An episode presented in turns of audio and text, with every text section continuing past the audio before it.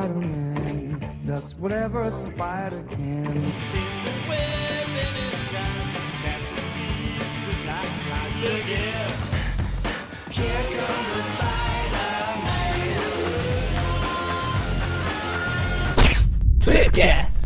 Estamos começando mais um Tweepcast e hoje estamos aqui com a presença do articulado Magaren.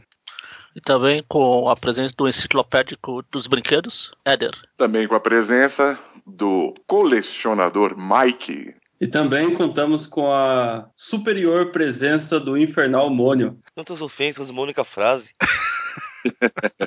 e como sempre, reunidos aqui, graças aos esforços daquela figurinha não muito colecionável, que é o Eric. tá reinando insultos aqui, né? Mas, é, mas são velados. São Preço velados. na teia do Eric.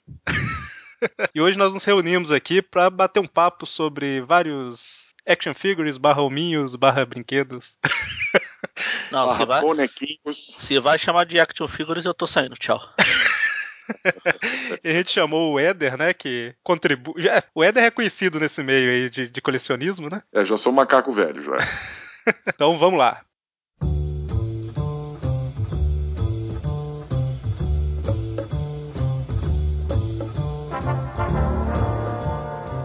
Então, primeira coisa, o Magari puxou aí na apresentação action figure barra versus, eu diria, né? Hominhos. O que, que vocês têm a dizer sobre isso? Bonequinhos. Bonequinhos. Bonequinhos. Ó, pra mim é bonequinho. Sempre foi. Os meus pais sempre falaram: Poxa vida, você só brinca com bonequinhos. Então. Mas você é o do contra. Vou falar figuras de ação. Pronto, aí é pronto. É, lembrando que a- a- o, o- motivo do nome Action Figures é justamente por ser articulado, né? Tem os. Na, na verdade, o nome é pra não falar em boneca, porque a turma achava mal que era brinquedo de menina. Não, eu falo assim, o termo que surgiu, sei lá, anos 70, mais ou menos? Eu acho que é, né? Precisamente 1968, porque esse termo eh, surgiu justamente. A, a afirmação está correta, é para não chamar de boneca mesmo, porque a primeira, considerada a primeira action figure foi o G.I. Joe, o primeiro G.I. Joe. O, no Brasil, vulgo Falcon. Olhos de águia? Não, foi. é, o Olhos de Águia é uma evolução, é um, é um Ah. upgrade do primeiro. A primeira versão é, foi em 68, se não me falha a memória. E quando a Hasbro lançou essa primeira peça, não havia nenhum produto similar no mercado. É, só existiam as figuras é, que eu chamo de figuras estáticas, sem articulações móveis, né? Os, os bonequinhos mesmo. então o que acontece? Ah, que o americano chama de Toy Soldier. O que acontece? Como não tinha um denominador do produto, para não chamar de doll, que era o termo usado realmente para boneca, né? Doll, doll boys ia ficar meio esquisito. Um pouquinho, né? É, o que que acontece? As quatro primeiras figuras de J. Joe eram as, as forças armadas norte-americanas.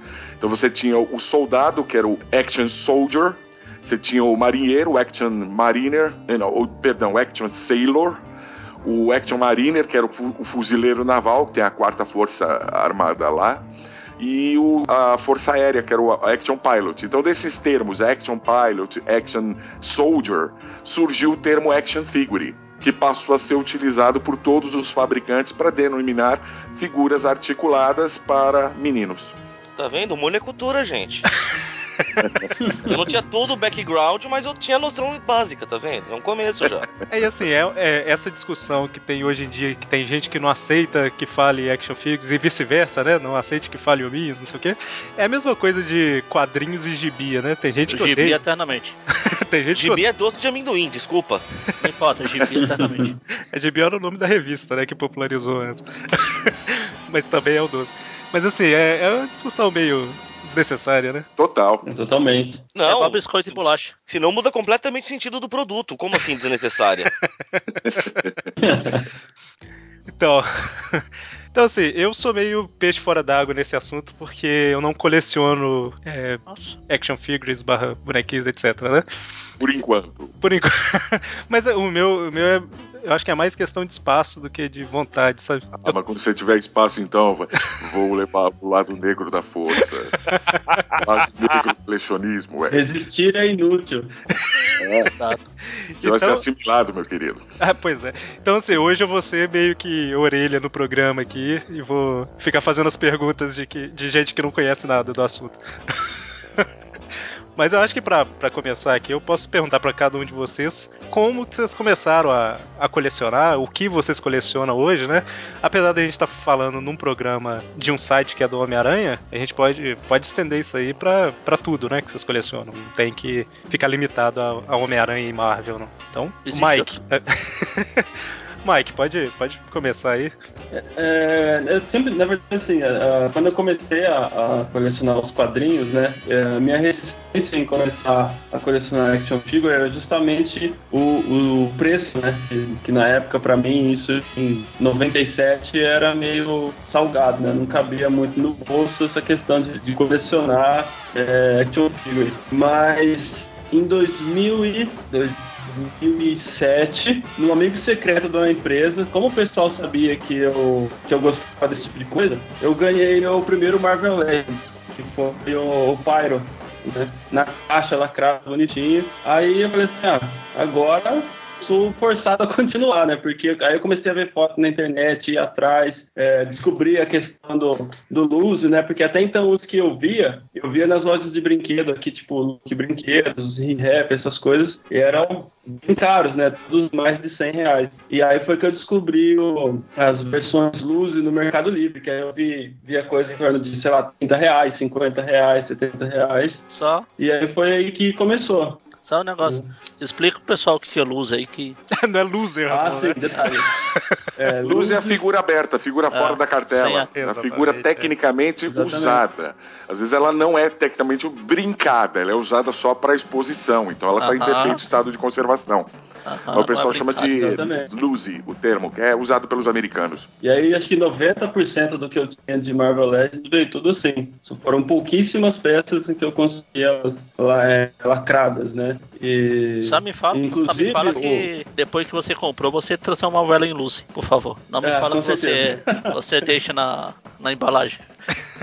Não, inevitavelmente ela se, ela se tornou luz depois Tá que chegou na minha mão. Principalmente porque o Marvel Legends, é, não sei, o Eder pode corrigir, mas eu acredito que o Marvel Legends que começou com a questão das figuras BAF, né? Que são os Build a Figure. né, Onde você, onde cada peça, cada action que você comprava vinha com uma peça para você construir um outro personagem. né? Então era meio difícil você conseguir deixar um, um Marvel Legends lacrado, né? Porque você que perna do Hulk, construía é, é, eu lembro que os primeiros eram Galactus, o Sentinela, né, que eram figuras grandes assim mesmo, né? Hoje eles, hoje as figuras ba elas são personagens pequenos também, né? Acho que inclusive acho que a última série do Legends veio com a Jubileu para você montar. Mas os primeiros eram só personagens grandes assim, o, o Massacre, né, o, o Gigante lá, o Hank Pym, né, como o alter ego do Gigante. Cara, mandar E aí foi assim, é comecei que a turma com- colecione, né? Pois é, pois é, pois é, também é, eu, eu gostava muito dessa- dessas figuras grandes, né, do, do, do Marvel Legends. O problema não é Ah, o tamanho, o que- problema é ser a jubileu. Vocês sabem que eu tô na conversa errada, então, né? Por que, Mônio? Eu coleciono porcaria nenhuma. Então, Mônio, por favor. No máximo, no máximo, tô começando uma coleção de primeiros itens de coleção. Serve? Disserte sobre o assunto, por favor. A básico, saiu a coleção lá da, da da Marvel, eu comprei o Homem-Aranha. Saiu da DC, eu comprei o Batman. Saiu o xadrez do Star Wars, eu comprei o Darth Vader. Saiu o xadrez da Marvel, eu comprei o Homem-Aranha Bispo. E assim, eu só tenho os primeiros. E nem são action figures, tá vendo? São estáticas. Mas você tem outras coisas aí também, né? Apesar de não ser muita coisa, mas você tem algumas Ah, coisas. sim, é, tem tudo, tudo coisa solta, né? Tem o bonequinho do Capitão América que quase não se mexe, do Homem-Aranha. O Mônio tá quase igual eu, então, porque eu tenho duas daquelas Select da Marvel, né? Uma que eu acho que é Legends, que eu ganhei também. Acho que a única coisa que tem a mais são a- as miniaturas da Eagle Moss lá, que eu assinei, e eu- sei lá, tá em qual, Magalina? 70 e alguma Uma bela coisa? coleção. Isso, por aí. É. O o mais próximo de coleção que eu tenho é o Super Mario que vinha no McDonald's. legal, mas é legal. Então, esse, é- esse eu tenho todos. Essas da Eagle Moss, é, eu tô com até o, o que tá saindo agora, que é 70 e alguma coisa, e talvez eu vou ter que dar uma parada no meio do ano, mas acho que é o- a coleção maior que eu tive. De, de- É, Essa eu sempre tive muita vontade de, de, de ter, cara. Ah, aí, eu, eu tive- aí eu olho pro meu olerite e lembro que eu não posso. Eu lembrei agora que na, a Planeta de Agostini lançou de Star Wars uma vez de chumbo. Eu tinha umas. Devo ter umas 20 ou 30 também. Mas. É, a Eagle Moss, a última que saiu foi a Viúva Negra número 72. 72? É, eu acho que não. 72. Não sei se já chegou pra mim ela. Apesar que quando esse programa for ao ar, com certeza já vai ter chegado. É, a número 72 foi a Viúva Negra, isso das regulares, fora as especiais. Pois é, deixa. Vamos, vamos falar das especiais, não, que eu vou começar a chorar aqui. As especiais da, da, da Eagle Moss tem um problema que lá, lá fora tem as specials e as mega specials, né? E as duplas. E as duplas. E as né? duplas. E as duplas, é E verdade. assim, a- as mega specials são Galactus, Sentinela e tal, que são maiores. Sim, E tem as specials que é tipo Rhino, Hulk, que só é Sim. um pouco grande, mas não é gigante. E aqui no Sim. Brasil tá saindo tudo no mesmo preço, né? Tudo no máximo. sim, sim, sim, uma vantagem. É, é vantagem, porque se no Brasil fosse sair diferente, as mega specials seriam mais caros, né? Não as Sim. specials brasileiras. Mas voltando O ao. Vigia acho que é uma das que saíram mais legais, eu acho, assim, desse, do que Vigia é o Mega. Brasil, Pelo menos o Vigia. Vigia Mega, é. Saiu tenho, muito legal o Vigia. muito eu tenho legal. ele e o Sentinela. Eu não Também sei é se o eu, Mega, Não lembro se eu peguei o Hulk. E o Abominável que veio pra quem assinava. né? assinatura. O Hulk não é aquele que você tentou pegar duas vezes, duas vezes você foi ver, tinha acabado lá na Moss. Eu acho que foi, viu? Agora tem sobrando. Mas Magaren, e você? Como é que você entrou nesse mundo do- dos, dos hominhos, bonequinhos? Bonequinho. Então, eu sempre fui meio, meio criança. Cresci, mas a idade mental continuou lá nos 5, 6 anos. Quem me conhece sabe. Mas eu falei num Trip View passado aí, ah, quando a gente comentou sobre a, uma das Spider Super Histories, que o meu avô tinha uma barraquinha de. naquelas quermesses de, de dar tiro em bonequinho, sabe? Uhum. Aí eu brinquei com. Eu ficava brincando com os que ele usava de alvo. Aí sempre tinha bonequinho sem um braço, sem uma perna, sem uma cabeça. Era um show de horrores aquilo lá. Eu lembro que a primeira figura. Olha, eu quase indo pro lado negro da face. O primeiro bonequinho que eu tive do Homem-Aranha foi a versão de pobre daquelas. da Gulliver que vinha num saquinho com um monte. Na É, época eu nem esse, sabia. aqui, esse aqui na eu tive nem- bastante. é, Então na época eu nem sabia que- quem diabo era cada um. Tinha o Falcão lá que pra mim era o Homem-Águia e a gente brincava. É isso que o Moni falou uma vez, que só o surfista prateado que ficava bem, né? Porque Isso, tava Tava certo porque ele tinha uma prancha. O bizarro desses bonequinhos, cara, que eu conheço, todo mundo que eu conheci né, na infância que tinha, tinha um bonequinho do Visão e ninguém sabia quem diabos era aquela, aquele bichinho. Pois é, pior que eu e meu irmão, quando a gente brincava, a gente brincava de fazer filme, fazer historinha de sair na porrada. Não sei por que, porque carregar d'água, o Visão pra mim era mulher. Não sei. Era a serpente da lua? Se eu não conhecia o Visão, imagine ser a Serpente da Lua. pois é, né? Aí minha mãe, na época, comprou, como era eu e meu irmão, ela comprou, não sei se eu falo. Ah, vou falar que é da série de 66, eu respeito. O Ken, tá O bom. Batman. Não, Ah, o, Batman o Batman e o Robin que tinham com o Batmóvel azul. Que era Super bonitão, Powers. o Batman. Ah, do Super 1986. Super Power, Exatamente. Tinha aquele Batmóvel azul grandão que tinha umas arminhas pra soltar. Eu gosto até hoje daquele. Pena que eu não tenho mais. Nem o do. Nem o Batmóvel, nem nada. Eu tive o Batman e o Darkseid, cara. O que é engraçado é que um tempo atrás eu vi num. um- tipo um site de brinquedos, falando dessa coleção, eles falam que o Darkseid era o único que tinha pilhas, porque acendia o olho. E não era pilha, cara, era simplesmente o mesmo plástico do olho, tinha uma abertura na cabeça. Então batia luz ali e o olho parecia que iluminava. Sim. E a, Nossa. turma- e, e a molecada de hoje achando que tinha pilha porque o olho acendia. Não, senhores, os brinquedos eram mais pobres naquela época. Pois é, né? Aí, Quando o Moni era criança, praticamente não existia pilha, inclusive. Não Exatamente. exagera. Eles nunca acharam uma pilha lá na Grécia Antiga? Você acha que minha infância foi onde? Na Grécia Antiga. É, e hoje em dia, Magari, que que você, qual que é o seu foco? Então, não, antes, antes de eu falar da coleção, eu vou, eu tava procurando as imagens aqui, deu uma nostalgia que eu achei o helicóptero do Capitão América que eu tinha quando eu era pequeno também. Eu e Oh, meu irmão tinha, Cara, tinha dois. infância playboy, mano, ó. Era um por ano, pô, tá pensando o quê? Tá, eu Como era pro meu irmão? tenho 36 até hoje não tive. Veja. E aqui, você tinha aquela. aquela. aquele justiceiro pistola também, não? Não, não, aquilo lá não. Nossa, lá é um perigo lá. mano. E nem, o- nem o Batman pistolinha de água lá também. Imagens do, do post aí da- dessas maravilhosas figuras de ação. E nem aquele Batman estranho. Tá brincando? Vou ver Essa se só eu acho uma imagem aqui. Eu vou pôr uma imagem aqui, Mônica, que vai estar na vitrine do Batman. Então, hoje em dia, eu compro mais, além dessa da Eagle Moss que eu comecei, eu compro mais boneco mais do, da Marvel mesmo. Pego daquela coleção do Marvel Infinite, que eu acho bonito, legal. Eu tenho todos os aranha, menos os. Pelo menos os aranha que importam, né? Eu só não tenho da Fundação Futuro e o do Puxa-Saco de Ferro lá, porque quem se importa. O Infinity, você fala é do, dos Universe. Isso, Isso, isso, é a continuidade de Marvel. Universe. É, exatamente, pequenininho. Tem um ou outro Legends aqui, aleatório, que eu comprava na época. Tinha a série 94, que eles falsificaram, que era quase igual. Era melhor que o original da, da Has, da. Era Showbiz, né? Toy Biz, eu acho. Toy Toy Biz, Que Toy tinha Biz. da série, da série de 94. Eu tenho vários Ah, daqueles também. verdade, verdade. Aqueles, aqueles, essas action figure pirata eram uns pirata muito bom comparado com as coisas que tem hoje, né? Os action Sim. figure pirata de hoje. Tinha, eu tenho vários, tenho. Se você comparar com essas Infinity, tem uns que não deixam nada de ver. Tem articulação. Não tem, mesmo, Tem é. um Venom que abre a boca. Você aperta as pernas dele, ele abre a boca. Bem feito. E eu coleciono isso. Aí tá tudo aqui jogado. Eu acho que eu tinha, eu falei que eu tinha Marvel é, Legends, eu acho que eu, que eu tenho é Marvel Universe, né? O Legends não. É aquela menorzinha, O né? Universe é isso. Escala 3 3 quartos ou 3.75. É, então, acho que é essa mesmo. Deve ser E isso. tem 10 centímetros de altura. Eu tenho quase certeza. Eu ganhei de amigo oculto aqui do próprio Aracnofan mesmo, uma vez que a gente fez. Sim. Que o Vinícius. Foi o Vinícius que me deu. Inclusive um deles também eu ganhei de alguém do Aracnofan, não lembro de quem. Que é o é, Homem Vergonha. Não lembro de quem. Deve ser irrelevante. Eu sinto uma certa maldade emanando do Magaren nessa hora.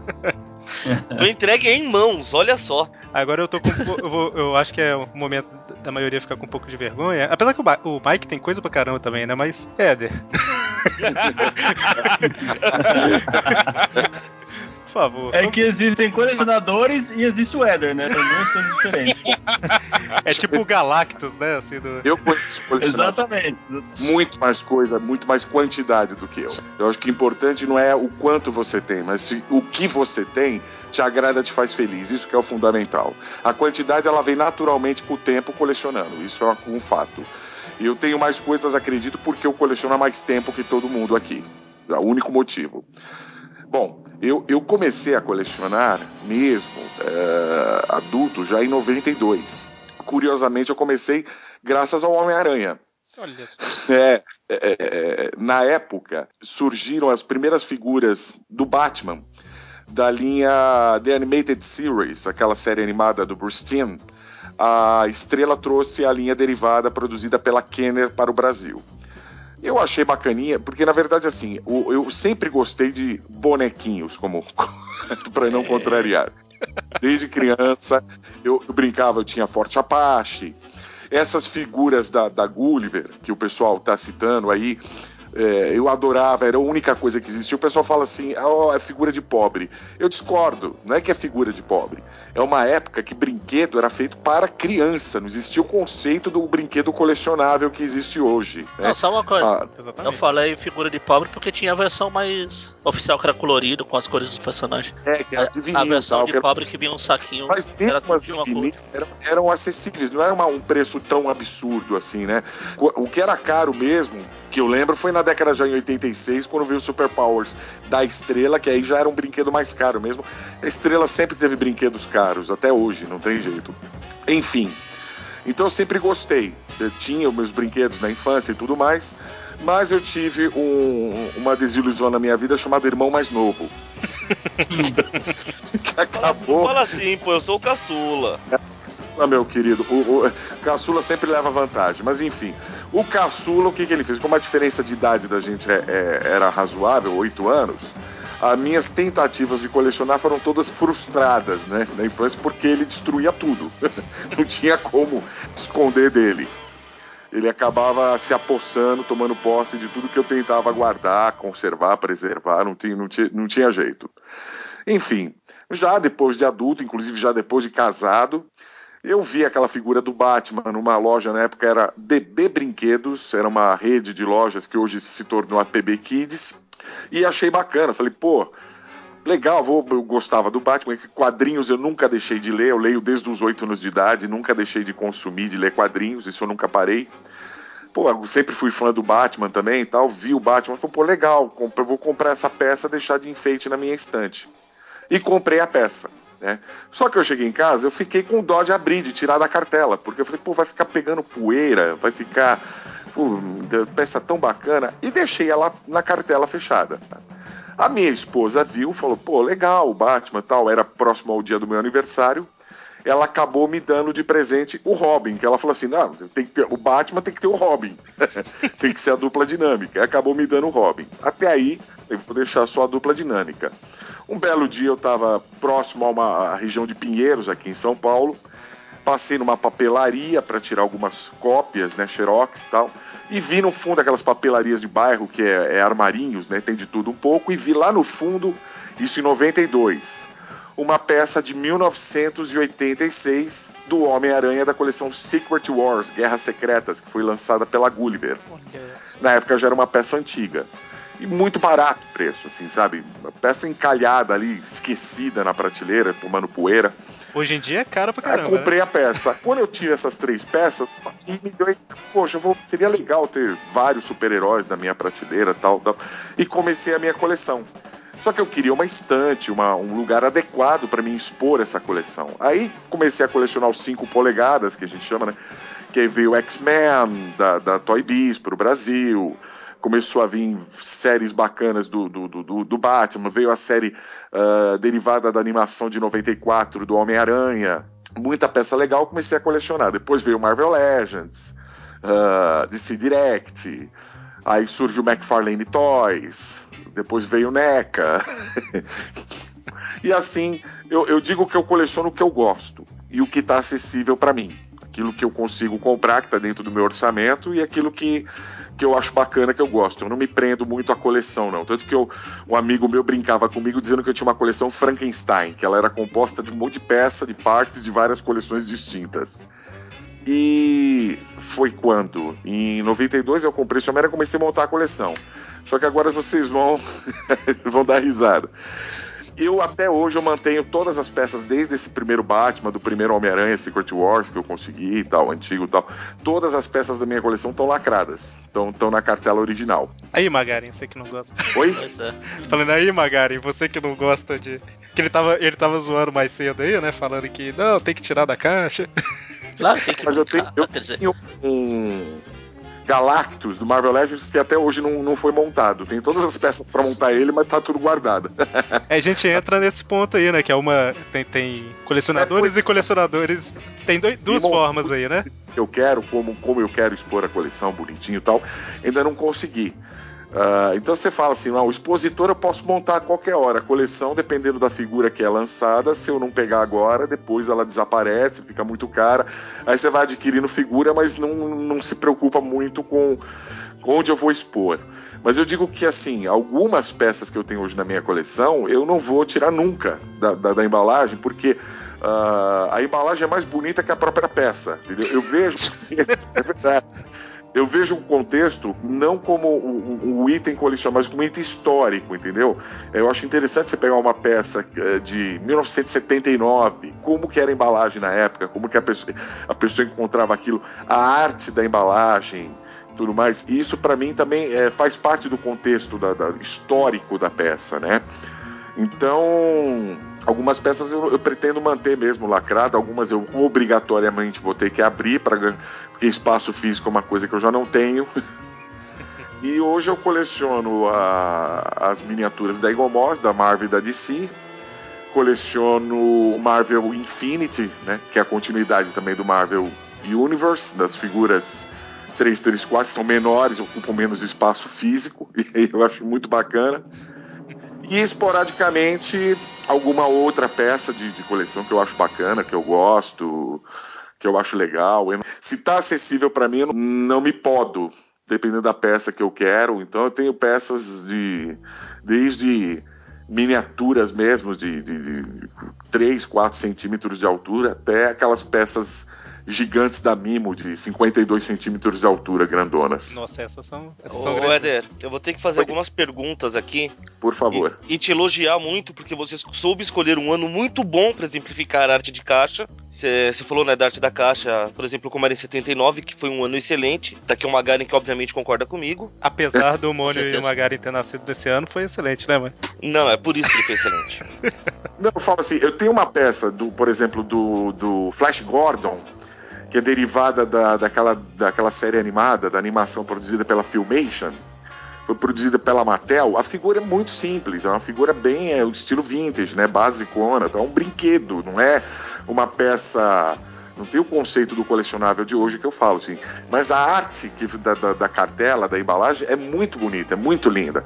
Você pegar Super Powers, a arte das cartelas do Super Powers, eu tenho ah, duas peças de Super Powers, né? O Gavião Negro da Estrela e o Coringa, que também foram achados na, na mesma papelaria que eu encontrei o Homem-Aranha do, do Secret Wars. A arte é a arte de José Garcia Lopes, cara. Eu acho maravilhosa essa arte e tal. Né? Então, assim, ah, não é o caso Marvel Legends da Toy Biz, que é só uma bolha plástica para proteger a mesma peça. Mas algumas peças têm realmente uma arte muito bonita. Eu acho isso parte da- da- da- do conceito da peça em si, do, né? conceito total da peça. E como eu não vou brincar, não tenho mais tempo para isso, vontade até teria, no bom sentido, mas não vou ter tempo para brincar. Então eu vou preservar elas no conceito original. né?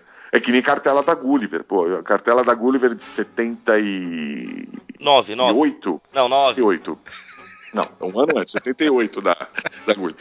Algumas são. A arte é muito bonita. E a arte feita aqui no Brasil. Tá, é, a outra coisa que eu ia perguntar. Primeiro, o endereço desse lugar aí. Onde é que você achou essas coisas? Faz muito tempo? Onde que Ah, fica? foi em 92, querido. Poxa vida, que sa- sabe que o meu sonho até hoje é entrar num lojinha de bairro esquecido e achar alguma coisa bacana assim lá, né? Garimpeiro, cara. Isso eu sempre fui. Eu, eu dei alguns, alguma sorte em alguns lugares achados tal. Co- Como eu sou músico profissional, eu viajo bastante, faço bastante shows interior de São Paulo, essas coisas. Eu vejo um bazar, eu vejo uma papelaria, uma coisa, eu, eu já vou garimpar. Eu já vou pesquisar, vou xeretar se eu tiver tempo para ver se eu acho alguma coisa interessante. Eu saio de São Paulo, vou para outra cidade, outro estado, eu, eu vou garimpar, eu vou pesquisar. É, nesse- nesses garimpos eu já achei algumas raridades, achei algumas coisas interessantes tal. E coisas normais, eu sei que eu gosto sempre de guardar como uma lembrança do local. um souve- é- cada peça que eu falo da minha coleção é, um, é um souvenir de uma época, de um local, de uma situação que eu vivi, mas eu não lembro o preço que eu paguei de peça nenhuma, mas eu lembro exatamente onde eu adquiri cada peça que eu tenho, ah, e aí me vem a lembrança de ah, onde eu vivia na época, como minha vida estava, onde eu estava trabalhando. É, é- é- é quase que um, dizer, um gatilho de memória meu para cada, cada item que eu tenho. Tá, e a última pergunta, muito importante: esse era o boneco do Homem-Aranha que você achou do, do Secret Wars? Uniforme normal ou uniforme negro? Normal, normal. Eu sabia regular. que eu tomei, eu tomei consciência do uniforme negro quando eu vi o boneco numa loja, né? Meu sonho de consumo é achar esse boneco até hoje. Bom, eu, eu vou te dar um- uma boa notícia. Não é eh, exatamente essa peça, mas a empresa Jeton Giant norte-americana, eles estão relançando as figuras Secret Wars em que são uma linha chamada Jumbo, Jumbo, né? Que são as figuras maiores, com 30 centímetros de altura. Tamanho do, do, do Max Steel, para vocês entenderem. Tamanho de um Falcon, do Max Steel e tal. 30 centímetros, tamanho desses Titan Hero que você encontra hoje nas lojas da, da Hasbro. E entre os e assim, o mesmo molde das figuras originais Secret Wars, mesmo formato, mesmas articulações, idênticas, só em escala maior, em escala grande. E entre os relançamentos está o Homem-Aranha com uniforme negro. Isso muito me interessa. Onde que eu acho isso? Vocês Ainda aceitam não- fígado como pagamento? Isso, querido, é lá fora. Você vai ter que pegar em algum site norte-americano ou através do eBay ou através de alguma um importadora aqui no Brasil. Aí, Mônio, tá fácil agora. Baba. Mais fácil do que conseguir a dos anos 80. E 100 dólares cada peça, não vai ser barato não. Por isso Mas- que eu perguntei do fígado. O meu é quase zero quilômetro, pô. O rim vale mais, hein? E rim eu tenho dois, Você- né? Querido, o rim você tem dois, dá pra tirar um e ainda sobra o outro pra viver. Ainda, ainda tem essa vantagem.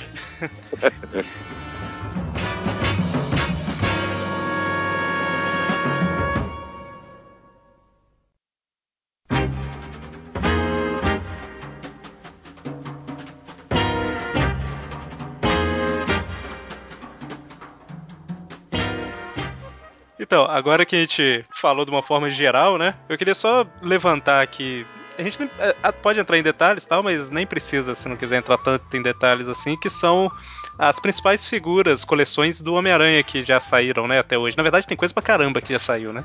Então eu acho que a gente pode focar nas principais aí, né? Tem a da série de 94, né, que, e dos filmes também, que a gente já cansou de falar de, em vários locais diferentes, né? Mas, quem quiser falar, as, as que, que eu, eu, gostaria de citar uma que eu considero muito importante, né, em termos históricos, foi a primeira figura do Homem-Aranha lançada no mundo. Foi lançada também no Brasil.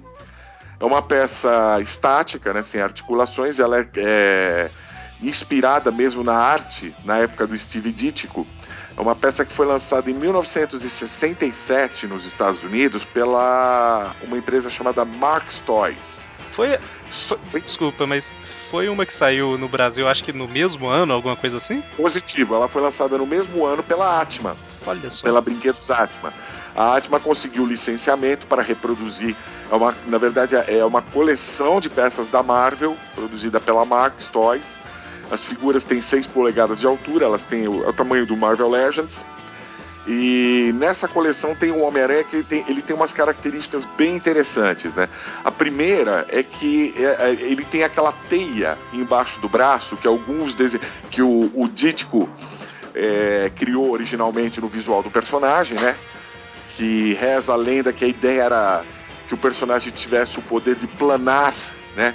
Mais ou menos que nem o, o, o Falcão da Marvel, né? Com, com aquela asa de teia embaixo do braço, tudo. A ideia era essa mas como dava muito trabalho para desenhar aquilo, o pessoal tinha desenhistas, o, o John Romita acho que parou de desenhar e tudo mais, e acabou eh, deixando a ideia de lado. A figura tem a teia embaixo do braço esculpida, e a figura ela tem os olhos do, do, do Peter Parker, né? uh, esculpidos na, na, na, uh, por baixo da, da, dos olhos da máscara. Ah, tô Você vendo ela aqui. É a única figura do mundo que tem os olhos do Peter Parker expostos por baixo da máscara. Normalmente a máscara dele, os olhos não aparecem, né? Aquela tela branca. Engraçado que na, na imagem promocional não tem os olhos, mas na figura tem. Tem, tem. É que, é que eu falo, precisa. Aí, aí entra o, X da questão. Você tem que ter uma imagem de alta resolução. Ah, que... tá. Entendi. Aí eu tenho que te mandar. Mas tem os olhos expostos. E essa figura foi a primeira figura do Homem-Aranha lançada no mundo e também foi a primeira lançada no Brasil, em 67. Em 1973, aí a Gulliver produziu a sua primeira versão pequena, né, aquelas figuras menores do Homem-Aranha, que passou por vários upgrades né, de escultura. A figura teve a sua escultura aprimorada até 1980 até a versão final, que as primeiras versões ele não tinha nem a, aquela aranha preta que tem no, bem no peito do personagem, no uniforme original, né, no uniforme clássico, tem aquela aranha preta bem no peito dele. As primeiras figuras da Gulliver não tinha aquela aranha preta, nem desenhada, nem pintada. Né? Já as últimas peças de 1980, a mesma figura já vinha com a aranha até esculpida no peito. Né? Uma figura então, que foi aplicada. A, a, a, action figure do Aranha chegou antes do quadrinho, então, dele. Né? Eu não, não sei que ano foi, que chegou no Brasil o Homem-Aranha. Foi 69, é. O quadrinho do Aranha, o primeiro é de 69. Exatamente. É. Realmente, ela chegou em 67. Porém, porém, ela chegou junto com a exibição do, do primeiro desenho animado do, do Homem-Aranha. Hum. E o que acontece? Essas figuras da Atma, elas, elas embarcaram justamente no marketing dos desenhos que até carinhosamente a gente chama desenhos desanimados da Marvel. O mais animado uhum. era o do Homem-Aranha, né?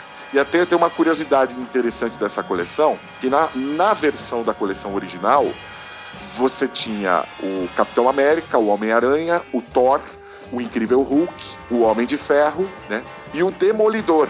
Só que o Demolidor ninguém conhecia no Brasil, não existia desenho animado do Demolidor. Então o que acontece? A Atma não fabricou o Demolidor no Brasil, mas tinha um namoro, o Príncipe Submarino. A Atma acabou lançando uma figura do Príncipe Submarino na coleção, que foi é exclusiva do Brasil, só foi fabricada aqui no Brasil. E reza uma lenda também que essa figura ela foi inspirada nos moldes de um troféu de natação. Eu fico imaginando os, os americanos, né? É, os caras pegaram um molde de uma figura de um troféu de natação fizeram a orelha pontudinha lá, o cabelinho do namoro, colocaram as asas nos tornozelos da figura, bonito e tal, e fizeram a figura do príncipe submarino que é exclusiva no Brasil. Essa peça hoje ela é raríssima, é muito valiosa e muito cobiçada por ah, colecionadores de fora do Brasil, né, americanos, pessoal, justamente por ser um item que só teve no Brasil pela Atma que eles fizeram justamente para embarcar no, no, no, desenho desanimado do príncipe submarino e substituindo o Demolidor, que não tinha nenhum. era um ilustre desconhecido ainda aqui no Brasil. Ela não viu motivo para lançar. do Demolidor. É, é, aí que tá. É o que eu, eu volto a repetir.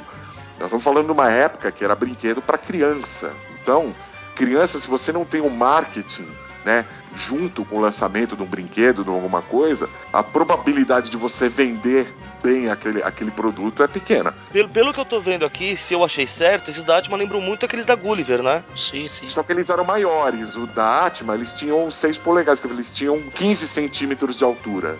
Os da Gulliver, se não me falha a memória, tinha 9 centímetros de altura. Então era o dobro do tamanho, quase do tamanho da, da Gulliver.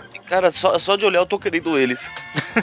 Se você olhar bem os detalhes dessa coleção, interessante é que é, a, você pega o Homem de Ferro, é bem a, a, inspirado na arte do Don Heck, o Capitão América é bem Jack Kirby, o, o, Thor também é muito, é muito a arte do Jack Kirby. Então elas tinham uma escultura que até hoje ela é contemporânea, sabe? É uma coisa essa empresa Marx Toys, ela produziu brinquedos fantásticos. Ela foi, chegou a ser uma das maiores do mundo. Ela não teve representação no Brasil, mas foi uma nos Estados Unidos é uma das maiores empresas de brinquedos que existiu. Então eles tinham uh, brinquedos de excelente, com figuras de qualidade excelente mesmo. Eram muito boas. Mike, você ia comentar alguma coisa? Ah, sim, aqui essa questão do, do marketing, né, que a gente tava comentando, é, até anos 80, digamos assim, era assim, né? Eu lembro que Transformers e G.I. Joe, que aqui no Brasil era como uma designação, começou muito disso, né? Saía, ó, tinha o brinquedo para sair, mas tinha que sair um desenho junto, né? Transformers e G.I. Joe foi um, um caso desse, né? É, exatamente.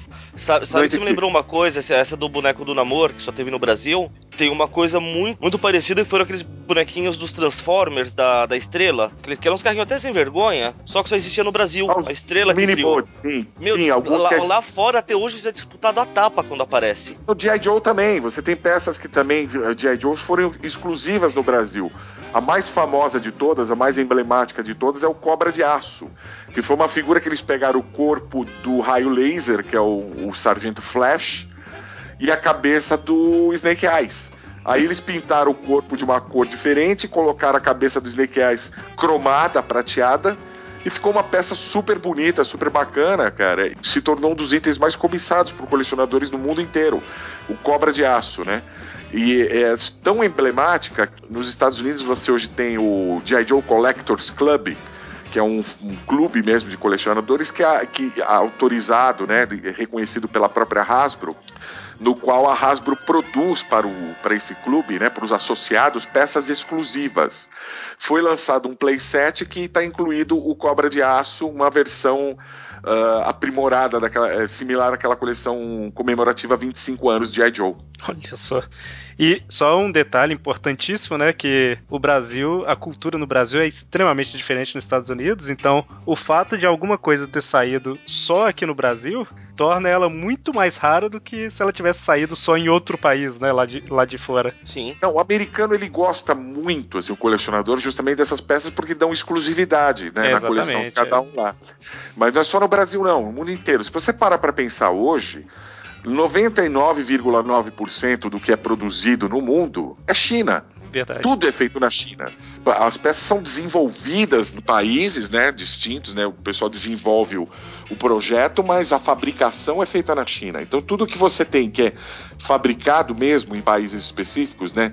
Made in Brasil ou made in England, made in Japan, é, para eles tem um valor enorme, né? Que não existe mais isso, né? Na, a, aliás, o Brasil, infelizmente, é, ou felizmente, né? Infelizmente para o mundo, o Brasil acho que é um o único país no mundo além da China que, que tem um polo industrial de brinquedos além da China. Ainda, ainda temos coisas que são fabricadas aqui. Então, e aí na sequência dessas figuras aí, eu acho que a, a do Homem-Aranha que é mais conhecida, né? Principalmente por leitor de quadrinho, porque na, na, contra, na quarta capa da revista vinha a propaganda, era justamente a da, das Guerras Secretas, né? É, o Secret Wars, que, Que teve dois modelos, né? O, o Aranha Negro aqui já citado, que, que aparece na história, e o tradicional. O Aranha Negro, também conhecido como sonho de consumo meu.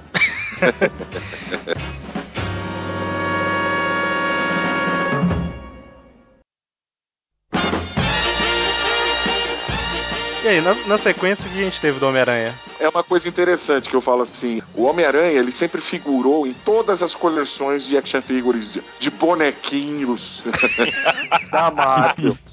Você pegar qualquer coleção Opa. de figuras articuladas ou estáticas da, da, de- da Marvel, você vai encontrar o Homem-Aranha em todas. É, raramente não- você não encontra o Homem-Aranha em alguma coleção. Sempre. E é uma das primeiras acaba, que, que é lançada. Mas uma coleção que eu acho que foi bem, bem importante para a história do personagem e tudo mais foi a coleção derivada da série animada de 94, do desenho animado, a, Spider-Man Animated. Por quê? Porque era uma coleção, foi a primeira coleção específica só do Homem-Aranha. Não era uma coleção Marvel que você tinha a figura do Homem-Aranha junto com outros personagens Marvel. Não, é uma figura do Homem-Aranha e personagens do seu universo. Então ali você tem a primeira figura de diversos vilões do Aranha que até então nunca tinham ganho sua figura de ação, né? Eles debutaram como, como bonequinhos nessa coleção. E algumas bem interessantes, assim, você tinha desde os personagens mais conhecidos de todo mundo, né? O Dr. Octopus, o Lagarto, o Duende Verde, até personagens mais obscuros, vilões mais como Morbius, o Vampiro Vivo. É verdade. E essa coleção também ela teve uma outra peculiaridade também. Ela tem um, um- outro. Alguns personagens da Marvel, ah, do universo Marvel, fazem sua participação especial na série animada. Consequentemente, por isso, eles também aparecem na coleção das figuras. Né? O atrevido. Interess- O atrevido foi um. o, atrevido, o atrevido foi um deles. O atrevido, para quem tá ouvindo e não sabe, é o Demolidor. O Exatamente. Carrasco também.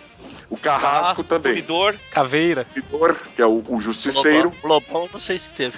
Lobão não, Lobão saiu Não, na coleção dos X-Men, que é o Wolverine. Gente, quem tá ouvindo isso, tá? Só para esclarecer. O pessoal tá falando, são denominações chulas que acabaram eh, sendo usadas na dublagem original desse desenho animado pela Alamo. Que conseguiu dar três nomes diferentes pro mesmo personagem, né? No caso de Carrasco, Caveira e Punidor. É, foi, foi uma dublagem muito chula feita pela Alamo no Brasil, que eles denominaram os personagens dos nomes absurdos aqui citados. Né? Mas uma figura interessante que saiu nessa coleção, que eu também acho muito bacana, foi o Blade, o Caçador de Vampiros. Foi a primeira action figure do Blade. Né? Até então não tinha nenhum filme do Wesley Snipes, né? que, que eu considero foi o, o precursor de todos esses filmes superproduções da Marvel que a gente vê hoje no cinema. Foi o primeiro, né? Foi o primeiro, 98. Né? Foi o, o, o Blade, o vampiro, foi o, o Caçador de Vampiros, foi o. Um filme, um personagem ah, do terceiro escalão da Marvel que fez sucesso no cinema e os caras, não, peraí. Pô, se, o- se nós ganhamos essa bufunfa aqui, generosa, com o Blade, imagina com o Homem-Aranha. E aí abriu o leque para todos esses filmes de super-heróis que a gente vê hoje sendo vinculados na, na telona. Então eu acho essa coleção, e ela foi distribuída no Brasil, ou parte dela, não em sua totalidade, mas parte dela significativa, pela Estrela, pela Brinquedos Estrela trouxe essa coleção para o Brasil. E aí, você comentou desses filmes de heróis, né? E como se tornou padrão depois com, com os filmes do, do Homem-Aranha, no caso, a gente tá falando dele Antes como do filme do. Homem-Aranha, tem uma- um, outra- um outro fato que eu acho interessante citar para o pessoal, Hum, sobre Marvel Legends. Ah. Muita gente não sabe disso, mas Marvel Legends existe, começou, o pessoal que está colecionando Marvel Legends aí, comprando nas lojas e tudo mais, começou graças ao nosso ilustre cabeça de teia, o amigão da vizinhança, o Homem-Aranha. Por quê? Ah, o projeto original do Marvel Legends começou com uma coleção chamada Spider-Man Classic, que teve somente duas waves produzidas. O conceito era o mesmo, tá? Só não tinha a chamada já citada aqui figura buff, né? A figura bônus que você montava extra. As figuras elas eram únicas na cara, mas elas tinham um- uma base diorama, né? Uma diorama para quem não sabe é, é um tipo de um cenário que você coloca o personagem, né? Para dar ideia de uma cena, de um, um, um filme ou, ou um quadrinho, uma coisa específica. Mas enfim, as figuras vinham com uma base diorama, foram lançados duas waves, a primeira ah, tinha o, o Aranha, o Aranha com uniforme negro, o, o Aranha Homem, que é- foi aquela mutação que o Homem-Aranha se torna uma criatura aranha nos quadrinhos, não sei se vocês se lembram disso Sim, sim. Uhum. né, que Sim. sofre uma mutação. né, se não me falha a memória, também foi até numa história do Morbius, do Vampiro Vivo também, né? Que ele, ele Não, foi lá tentando. Foi lá na Terra Selvagem. O do Morbius foi no desenho. É, o desenho juntou com a história do Isso. Morbius. né? Enfim, eh, tinha o Aranha Homem e tinha o Rino. O, vi- o Rino foi o único o primeiro vilão dessa série. Já a segunda wave trazia o Atrevido, Demolidor. que é muito bacana a figura, ela é bem inspirada na arte do Joe Quesada, na época que o Joe Quesada desenhava o Demolidor. Tinha um Aranha Battle Damage, ele com, com dano de batalha, como se, com o uniforme Então, rasgado. uniforme rasgado. É. Isso. Então o que aconteceu? Essa sé- come- era para ser uma série do Aranha. Só que aí o pessoal da Toy Biz, na época, que foi a criadora de Marvel Legends, pensou assim: não, peraí, pô, como é que a gente vai colocar né, outros heróis, outros personagens da Marvel nessa coleção? Foi aí que mudou o nome da coleção de Spider-Man Classic, ela passou virou uma- surgiu Marvel Legends, né? A continuidade foi a mesma, o formato da cartela, as figuras e tudo mais. Passou a ser todo o universo explorado, todo o universo Marvel. Spider-Man Classic, ela surgiu precisamente, né? Acho que no ano 2000. E a continuidade que chegou foi em 2002. Chegou às lojas Marvel Legends, que foi a continuidade dessa coleção. É, uma coisa que eu reparei, que é que eu- dos, dos Legends que eu tinha, dos Spider-Man Classic, que a coleção do Homem-Aranha, além da, da, da figura ser articulada, a maioria delas tinha alguma ação a mais, diferente do, do, do Marvel Legends, né, que era só a questão da articulação. As figuras do Aranha, ela tinha alguma coisa diferente, tipo, apertava a perna, mexia o braço, é, disparava alguma coisa. É, muitos vilões, assim, vinham com, com algum tipo de, de arma que disparava. Eu lembro que o, que o escorpião disparava um tipo de um, um míssil pelo, pela ponta do rabo. É, o, o lobo, né? O lobo ele mexia a boca, se apertava as pernas dele, ele mexia a boca e brilhava o diamante no peito. Di- É, ah, o- o diferente Homem-Lobo. dos Marvel Legends, né? O Homem Lobo. Assim, é, o que aconteceu foi o Marvel seguinte: Legends que era Spider- só articulação, né? É, é porque Spider-Man Classic, ela teve continuidade, ela continuou a coleção. Ela, ah, o que aconteceu foi o seguinte: a- a- o conceito original, da primeira, as primeiras duas waves de Spider-Man Classic, se tornou o Marvel Legends. Só que eles deram continuidade paralelo junto com o Marvel Legends no Spider-Man Classic. Como o Homem-Aranha ele tem um apelo infantil muito forte também, né, um Uhum. personagem que, que- que agrega muito a garotada, eles continuaram lançando com uma cartela mais simples, né? Aquela cartela de, de papelão atrás mesmo, tudo mais, é diferente do, do- dos Legends. As figuras são compatíveis em escala de tamanho, tudo com Marvel Legends, mas eles colocavam esses, esses mecanismos nas figuras justamente para atrair também ao público infantil. Né, a garotada, porque ah, você encontrava lá na Marvel Legends o Groxo, vilão inimigo do- do- dos X-Men, né? Aham. uma criança de 10, 9, 10 anos tal, na época não, não vai saber quem que é o Groxo, né? Não tem nem ideia de quem que é o personagem e tal. Mas o Homem-Aranha, todos, todo, todo mundo é, é unanimidade, né? Inclusive teve dezenas de figuras que eu falava que era as Over Rainbow do Homem-Aranha. que era justamente para pegar o público infantil, que era aquele Homem-Aranha Scuba eh, Power Blaster Over Ah, sim, sim. Aham. que, que era o Aranha Paraquedista, o Aranha Mergulhador, né? o Aranha com asa delta, que era justamente para E- focar no, e- no público infantil. Sim, é, realmente. E realmente. por falar em público infantil, Isso eu tenho esse Homem-Aranha paraquedista. Por falar em público infantil. E a gente teve também as figuras baseadas nos filmes, né? Inclusive tem uma polêmica com o filme 3 aí, porque a- as escalas das figuras não são muito equivalentes ao filme 1 e 2, né? É, a Toy Biz mudou, a Toy Biz mudou a escala. Não, perdão, eu não sei se foi a Toy Biz ou se foi a Hasbro, viu? Era Hasbro Isso- já, eu acho. é. Já era Eu acho que Hasbro já, né? já, é. Era é, a Toy Biz antes, né? É, é, talvez Sim. tenha sido por isso, né? As primeiras, as figuras derivadas do primeiro e do segundo filme.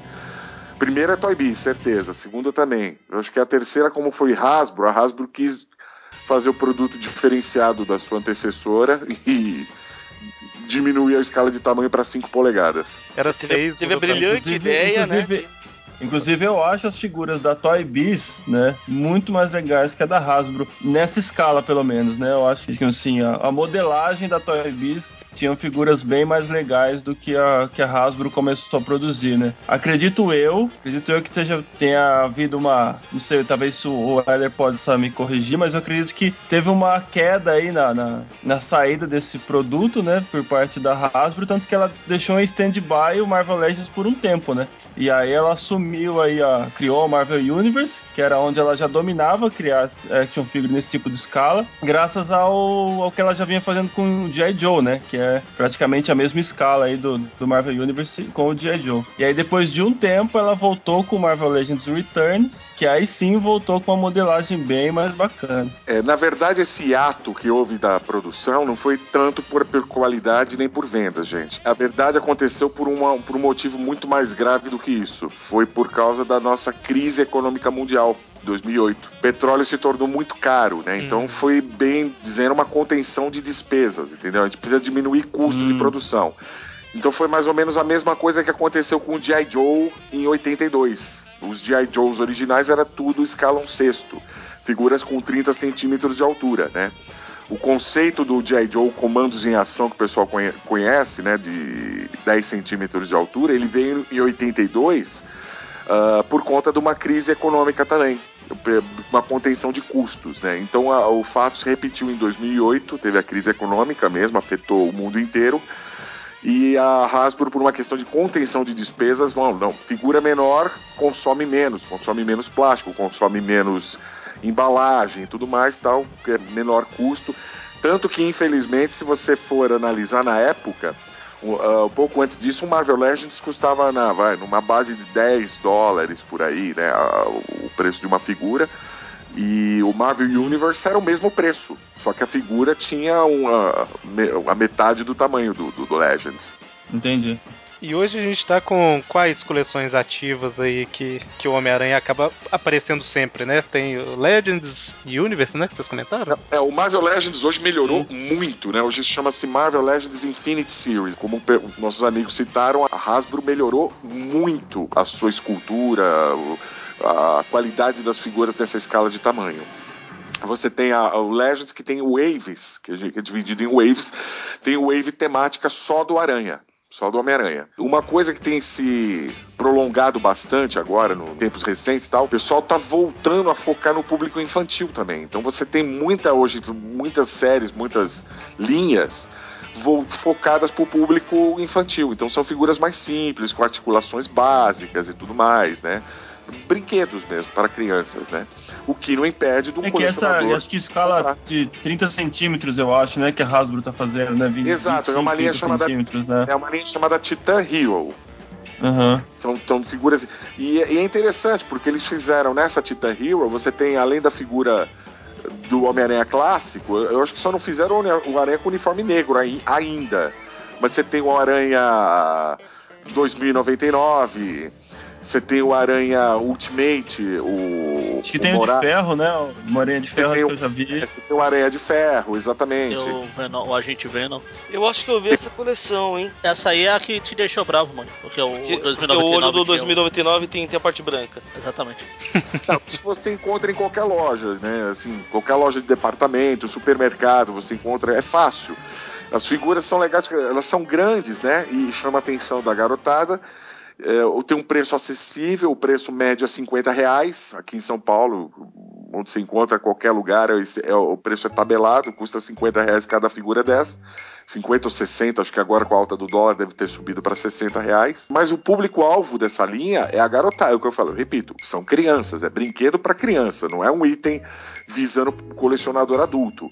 Mas é. é o que eu falo, existe um pré-conceito hoje por parte dos próprios colecionadores que eu acho uma coisa muito feia, né? Eu falo isso mesmo, que é o, o pior preconceito que tem não é a a pessoa leiga no assunto que, ah, você coleciona bonequinhos. Pô, mas isso é coisa para criança, que até hoje vocês devem ouvir isso em algum, de algumas pessoas mais, mais leigas. Menos do que antigamente, mas ainda escuta.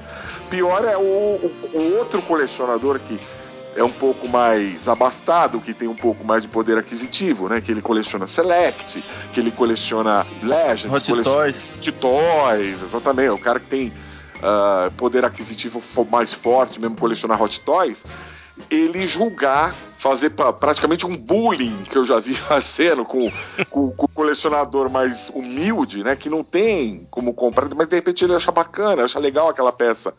Né? E, e, e adquire para deixar de enfeite na sua estante. Pô, mas só você coleciona brinquedo para criança. Bom, eu pessoalmente falo, eu não tenho nenhum, nenhum problema em dizer, eu coleciono brinquedos. Né? Independente se é para criança, se não é para criança, não me interessa. O público-alvo é, mas isso não impede de eu comprar, achar bonito, até porque existe todo aquele conceito lúdico, nostálgico, afetivo, né? Que é uma peça simples, mas remete à lembrança de peças da minha infância. Entendeu? E é o que eu falo, o importante, o que é fundamental para tudo é o seguinte: a peça agrada, ela tem que agradar em primeiro lugar a mim. Exatamente. o colecionador, entendeu? Então tem é, um conceito muito errado por parte de muita gente que fala assim, poxa, bom, você tem que colecionar, colecionar, o colecionismo é um ato egoísta no bom sentido, natural, porque você coleciona para você, né? Então nessa hora você tem que pensar, pô, eu não estou colecionando para mostrar para os outros, eu estou colecionando para me agradar. Então se a peça me agrada, dane-se o que o outro acha. Se ele acha que é para criança, se ele acha que. Eh, sabe? Ele tenta inferiorizar aquela peça de alguma forma. Né, ele, para mim, se coloca como uma pessoa inferior, uma pessoa de pensamento pobre. Então, para mim. Você tem que se agradar, é uma coisa que te faz feliz, não se importa com o que os outros julguem. Eu já, acho que eu já contei em algum lugar, mas na época do terceiro filme. Eh, saiu na, no Sucrilhos aqueles bonequinhos espirra água, né? Show de bola, querendo... eu tenho. Eu não, eu não tenho o Harry e o Homem-Aranha, muito triste. Enfim, aí eu fui comprar, eu perguntei se tinha, a mulher falou, não, acabou, mas vai chegar semana passada. É, pro seu filho? Eu falei, não, não, é pra mim mesmo. Semana passada? Ia chegar semana passada? Vai chegar na próxima semana. ah, pô. tipo, a mulher deu uma trollada forte, né? aí eu falei. Isso, falou, isso aconteceu comigo já. Aconteceu comigo não, na, quando saiu no McDonald's, aquele do espetáculo Spider-Man lá. Ah, sim. Né, que saiu no, no McLanche Feliz lá. Eu lembro que eu pedi, acho que três lanches na época, né? Aí a mulher falou assim: é. Aí, ah, cadê as crianças pra escolher o brinquedo? Ela falou: não, é pra mim. Aí ela foi lá e me deu a cartelinha pra escolher. Né? Eu faço isso desde 92. Agora, uma coisa que pouca gente não é, sabe, se você for numa loja de colecionáveis fora do Brasil, nos Estados Unidos, uma coisa que eu acho interessante, o pessoal que não quer ter uma ideia do que é colecionar nos Estados Unidos, no programa History Channel tem um programa chamado Caçadores de Relíquias. Verdade, já vi. Ah, já assisto, assisto, assisto. É, quem tiver oportunidade de assistir é, esse programa, é, mostra, cara, que o, como o colecionismo de tudo, de coisas que você nem imagina, sabe, que para você é lixo, lá nos Estados Unidos tem quem, quem gosta, quem coleciona, é colecionável. Então é, é uma coisa é forte, é forte, forte na vida deles. Cara, lata de óleo. Lata de óleo, placa de posto de gasolina antiga, você encontra de tudo, enfim. E se você for numa loja de brinquedos de, de action figures, de colecionáveis, ou até comic book shop nos, lá fora, algumas comic book shops têm sessões, uma, não estou falando de, de, de, peças exploradas, são sessões só de itens uh, promocionais de, uh, derivados de cereais e fast food, que foi os que vocês acabaram de citar. Muito bom. Uhum. Você tem a, a, a sessão para você como, como aquilo é valorizado e colecionável. Itens derivados de, de Subway, de McDonald's, de Burger King, de cereais, de né? E, e peças antigas, algumas valem tanto quanto uma peça Hot Toys lá, dependendo da peça, do, do- da raridade da peça. Então, julgar a peça, eu acho que não dá para você julgar só pela qualidade. Existe todo um contexto em, em volta da, da, da- da peça, que eu falo que é o contexto histórico da peça, entendeu? A época que foi lançada, do- da onde veio. Ela tem toda uma história por trás disso, né? Uma vez eu passei no mercadinho, nessa de, de você ir realmente sem, sem compromisso no mercadinho perto do trabalho, e tinha tipo um Kinder Ovo do Homem-Aranha. né? Ah, falei, eu tenho nossa, todos. Que negócio é esse? É que eu ia falar, Aí a coleção completa que eu tenho. Cara, são muito legais aquelas figuras. São muito Umas legais. cara. Elas são pequenininhas. Exatamente. Então, só que são umas poses muito bacanas. Extremamente bem feitas. Isso Que é que- muito legal. Eu tenho também essa coleção co- completa. Eu lembro que a situação foi muito parecida, né? Eu lembro que no mercadinho eu falei, moça, tem uma caixa disso aqui, né? Que aí eu falei assim, como era, era tipo conveniado do trabalho lá, né? Tinha alguns, alguns, alguns descontos, uma coisa assim. e tal, né? Aí eu acabei que levando uma caixa inteira do negócio. Eu disse, ah, mas é pra dar pras crianças e tal, não sei o que. Eu falei, não, é pra mim mesmo, né? Mas realmente é uma coleção muito legal. E, e é o tipo de coisa que você fala assim, ah, e lembro que o chocolate acho que não era muito bom, não. Quem, quem se importa com chocolate? Que coleção legal aquela. Eu achei aqui no meu, nos meus arquivos. Essa coleção do Homem-Aranha dessas miniaturas, elas- no Japão isso é muito comum. é, eles chamam de choco egg mesmo, ovo de chocolate que vem com um brinquedinho dentro. É o mesmo conceito do Kinder Ovo. Ela foi lançada aqui pela Top Cow em 2012. Até que é recente. É. É, 2012 pela Top Cow e são cinco modelos do Homem-Aranha que foram lançados. Eu também fiz a mesma coisa. Eu, eu comprei uma caixa fechada, na qual eu Uhum. consegui montar duas coleções. Uma tá aqui comigo, que é minha, a outra eu mandei para um amigo meu no Japão, colecionador. Olha Tá só. vendo? Só eu que fui baixo, fui comprando ovo por ovo. A Montei outra tá- coleção. Montei a coleção só tendo dois repetidos. Tenho sete no total.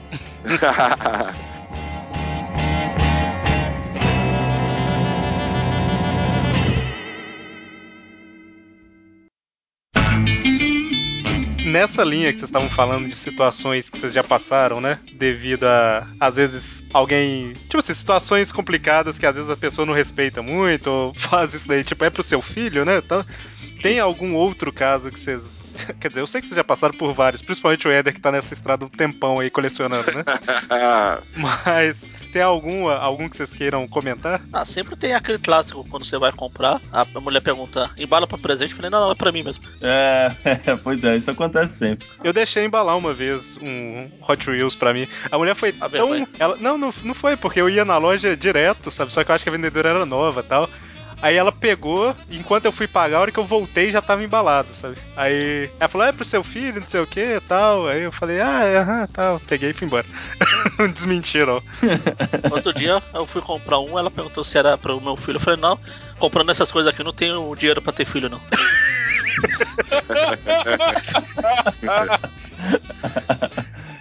Bom, na, ver- na verdade, assim, eu, eu já não passo por isso há muito tempo, porque eu tenho o hábito de comprar quase sempre nos mesmos lugares, eu sou cliente fiel, né? onde eu compro é quase sempre, e onde eu compro as pessoas já me conhecem há muito tempo, né? Tem uma, uma loja da rede ReHap que eu compro já, tem que, um, 15 anos que eu compro lá. A gerente, quando eu conheci, era uma vendedora, né? Que tá lá até. o- Essa é verdade. Conheci nesse Ela era, era uma estagiária lá, vendedora, tiradora de pedido que tava lá. Hoje é gerente da loja. Então o é, pessoal já me conhece, já sabe que uma não é para embalar para presente, duas não é para tirar o preço, porque eles arrancam o preço e, já ah, danifica a cartela. Eu quero, eu, é. eu quero a cartela intacta, né? Então eu tenho que trazer para casa, usar o tira-grude para tirar a etiqueta do preço, para sem danificar a cartela. Enfim, ela sabe, não, não é pro meu filho, é para mim mesmo. Agora tem uma história curiosa mesmo para vocês rirem um pouco. Foi, foi- essa foi muito engraçada mesmo. Que foi justamente uma peça que eu fui pegar, segunda figura da minha coleção, na verdade, foi o Robin do Batman Animated Series da 92 da, da Kenner. Eu cheguei na loja, eu e, e é lógico, você vai comprar a peça, né? Na época, é, também ainda era um conceito de brinquedo para criança. Então você tinha uma peça que era a figura regular exatamente como ela é apresentada na animação e tem as variações mergulhador, paraquedista, ninja e tudo mais tal. E eu fui e tinha o Robin regular, e só tinha uma peça que estava ali, né, na, na gôndola exposta lá. E tinha um pirralho na minha frente, no máximo de uns seis anos, que pegou a figura na minha frente. Deu um tapa na cabeça do menino. Não, não vontade, vontade dava, cara. Ficar o rodo, entendeu? tomar da mão e sair correndo pro caixa. Mas o pai tava do lado, entendeu? Aí eu ia ter que bater no pai. né? Tá... Foi só por isso. Aí ia ter que. Aí não ia dar muito certo. Cara, ia ter que terminar no BO. Eu falei, puta, não vai dar certo, cara. Cara, e eu tentando usar de psicologia infantil pra seduzir o moleque, pra falar que o Batman era mais foda, era mais legal que o, que o Robin na série, entendeu? leva o Batman, não leva o Robin. O, o Robin é o, é o ajudante do Batman, entendeu? Você não vai querer o ajudante, você quer o herói principal. E o moleque olhava pra minha cara e falava assim: Não, esse é mais bonito. Esse é mais bonito, tio. Esse aqui é colorido. Mas você não usou o, o, conceito certo. Você fala, cara, o Robin é um viadinho, todo mundo sabe disso. Até minha avó sabe que ele é viado. Tô. Vai ser complicado. Você tá falando com uma criança de 7, 8 anos, cara, não sabe nem o que é viado, cara. Ele nem tem ideia do que. Talvez hoje tenha, mas na época a criança não tinha. Ah, se ele queria, se ele queria o Robin, acho que ele já tinha. Só falando. Só dizer. Cara, olha a maldade. Pois olha é, a que maldade, né? Bom, enfim, moral da história. Uh, eu acabei me conformando e pegando uma, uma, outra variação do Robin. Eu não levei o Robin que eu queria. Peguei o outro, deixei pro moleque, deixei, parei para pensar, falei assim, não, pô, peraí, cara. Eu vou brigar com uma criança por causa de um brinquedo? Não, para, eu, eu não tenho mais idade para isso, cara. E na época eu tinha 20 e poucos anos. E falei, não, não, deixa quieto. Peguei o outro, mas tô feliz com o outro, com a outra peça, do mesmo jeito, cara. Tá aqui na minha coleção, é histórico e tal. Mas depois, Mas foi depois você pouca- conseguiu essa? Não, não, porque também não Depois corri você- atrás também. Eu falei, não, me dei satisfeito com aquele que eu consegui, achei que tava com visual legal, falei, deixa pra lá. deixa quieto. Ô, Éder, eu imaginei a cena você falando agora, né? Não, mas tá tranquilo, eu tô com outro aqui na minha coleção, tô enfeitando, nisso uma lágrima escorre do seu rosto.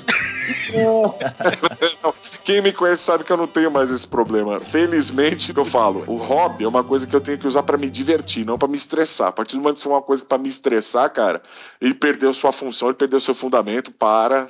Certinho. Eu falo, existe, existe uma linha muito tênue, que eu falo que tem que tomar muito cuidado. Isso eu falo nas palestras que eu faço sobre colecionismo. Uma, li- uma linha muito tênue que separa o colecionismo do, do o colecionador do acumulador. Entendeu? E isso é muito perigoso, entendeu? Do, o, o- cara que coleciona, do comprador compulsivo, entendeu? Eu acho que assim, colecionar tem que ser uma coisa divertida, tem que ser uma coisa que é para que te dá prazer. Partir do momento que aquilo se torna uma obrigação, não, eu tenho que ter o cara. E eu conheço muita gente, não são poucos, que realmente, cara, o cara abre mão de viver, que eu falo, de, de viver experiências de vida na prática, em muitos sentidos, para comprar brinquedo, entendeu? Tipo assim, o cara não anda a pé, não tem carro, o cara. É verdade. Tristeza, né? O cara não, não tem seu carro, anda a pé, o cara é solteiro até hoje. É bem, sabe aquele conceito do virgem de 40 anos lá do filme? É bem aquilo mesmo. É aquilo mesmo. Só que é triste, entendeu? É, é- mas aí que tá. É, aí já passa pro âmbito patológico. Eu não sou psicólogo, não sou psiquiatra, entendeu? É- eu, eu cuido do meu. Então, assim, não- é uma peça que, assim, se eu quisesse correr atrás hoje, eu corria, achava, conseguia e tudo mais e tal. Mas, assim, é, eu consegui dezenas de Robins mais legais que aquele depois disso, entendeu? Mais, mais bem feitos e tudo mais. Então, assim, fica, fica é até legal pela história que aconteceu comigo. Eu falei, isso aqui, olha, eu consegui, eu, eu me contentei com esse pra não dar tapa na cabeça de um pirralho. Sete anos. Você falou que usa o Robin pra se divertir. O Batman também. Alguém tem aí um som de bateria pra fazer tutum? Deixa eu dar uma risada Carlos Albertos aqui, ó.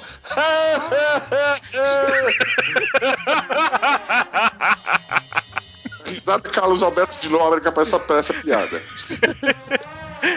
É, tem algum personagem, al- algum. Seja de quadrinho, seja, sei lá, de cinema tal, que nunca saiu em figura de ação, em bonequinho, que vocês têm vontade de ter na coleção, mas que. Homem-Aranha no ar. Homem-Aranha no ar, verdade, olha. Antes eu tinha vontade de ter a Garota Aranha também, mas ela vai sair agora na Wave desse ano, então é só questão de tempo. Aqueles quatro Homens-Aranhas da crise de identidade saíram? Não o bonequinho não saiu sabia. aqueles Heroclix, Hero. A Heroclix. É, Heroclix. As miniaturas Heroclix. Ali tem tudo. Ah, é, tem duas delas também, acabei de lembrar. É, e tem, já tem mais coisa do que eu pensei que eu tinha. Mas pra vocês, tem algum que vocês têm vontade de ter e, tipo assim, não existe a possibilidade de ter porque nunca saiu? Ou não? Até pouco tempo tinha- eu poderia dizer que sim, agora não. Qual que Meu era? focalizado. Qual que era? Ah, ah, cara, eu, eu sou fanboy, cara, assumido, tá? Ah, da série do Batman de 66. Ah, tá. West. Meu sonho era ter uma figura do Batman do Adam West. Por umas questões de licenciamentos da, da Fox, com a Warner, com a DC e tudo mais, então isso aqui era um conceito que era quase impossível. Mas agora não, agora estão fazendo festa da uva, agora tá saindo Adam West de tudo que é tamanho, formato e sabor diferente, entendeu?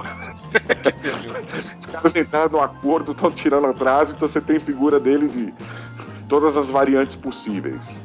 É porque a Fox percebeu que ele gosta de dinheiro. Que era a Fox que ficava empatando.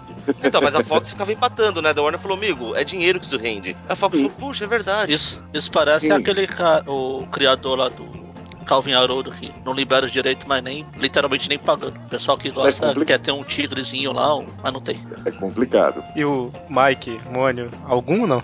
Então, de imediato, Cara, não. Então mo- vamos mudar a pergunta pra facilitar. Le- um- lem- lembrando que eu quase comprei um bonequinho de Power Ranger por causa do Gokaiger.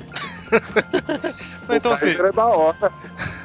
então, assim, mudando a pergunta pra. Que eu acho que aí sim vocês vão, sabe, vão ter uma resposta que tem algo que vocês querem muito e que tenha saído e não, não tem? Vocês não Ah, conseguiram? Cara, uma coleção, uma coleção que eu gostaria de, de fechar assim, que eu acho muito legal, é uma série que chama Marvel Masterworks, Hum, né? Que é bem difícil de encontrar. Diorama, É, é. dioramas, cara. Linda essa coleção. Cara, eu tenho. Eu acho que são de três imediato. ou quatro, quatro.